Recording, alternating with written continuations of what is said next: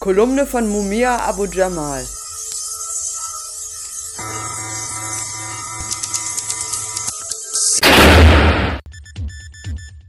Tale of two men. Sometimes events occur which, although separate in locality, have features in common or, when compared, reveal a clarity that they would not possess apart. Manchmal gibt es Ereignisse, die, obwohl sie an unterschiedlichen Orten geschehen, gemeinsame Merkmale aufweisen. Und es gibt Ereignisse, die erst, wenn man sie miteinander vergleicht, ihre Unterschiedlichkeit klar offenbaren. Es geht um die folgenden beiden Fälle. Erstens um einen jungen Mann in Chicago, auf den wegen des sogenannten Schwerverbrechens im Besitz eines kleinen Taschenmessers Messers zu sein so lange geschossen wurde, bis er tot ist.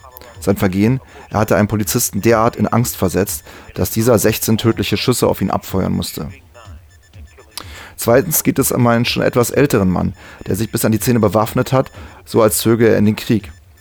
Er fährt mit seinem Auto zu einer Abtreibungsklinik in Colorado Springs und läuft dort eine Stunde lang Amok. Dabei schießt er auf neun Menschen und tötet drei von ihnen. Als sein Koller endlich vorbei ist, ergibt er sich der Polizei. Bei seiner Verhaftung wird er weder verprügelt noch getreten, schon gar nicht auf ihn geschossen.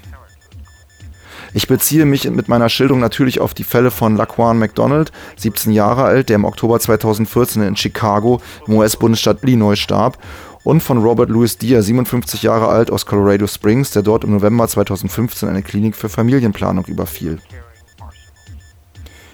Die unterschiedliche Behandlung der beiden ist nur zu verstehen, wenn man weiß, dass Schwarze, was auch immer sie konkret gemacht haben mögen, sofort übermäßige Aufmerksamkeit auf sich ziehen, sobald sie sich in der Nähe von Polizisten befinden. Dieses Muster hat eine solche Wirkung, dass auf der anderen Seite Weiße, wie unter dem Schutz eines Naturgesetzes kaum wahrgenommen werden, sich wie unsichtbar durch den Alltag bewegen und von niemandem aufgehalten werden, selbst wenn sie ein ganzes Waffenarsenal mit sich führen. Deshalb war es dem Amokläufer Dia möglich, sich völlig unbehelligt in die Klinik zu begeben, obwohl er mehrere Waffen bei sich hatte.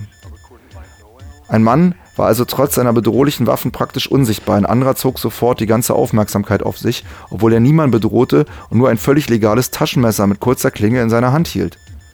Wie sich an den unterschiedlichen Reaktionen gezeigt hat, führten in beiden Fällen die Muster ihrer gesellschaftlichen Wahrnehmung in die Katastrophe. Soweit diese Übersetzung von Mumia Abu Jamal erschien am 30. November auf Prison Radio unter dem Titel Tale of Two Men und in der deutschen Übersetzung am Montag, den 14. Dezember in der Tageszeitung Junge Welt, die deutsche Übersetzung von Jürgen Heiser.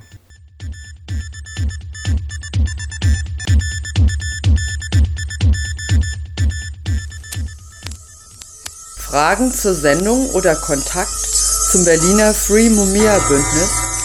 Schreibt eine E-Mail an free.mumia at gmx.net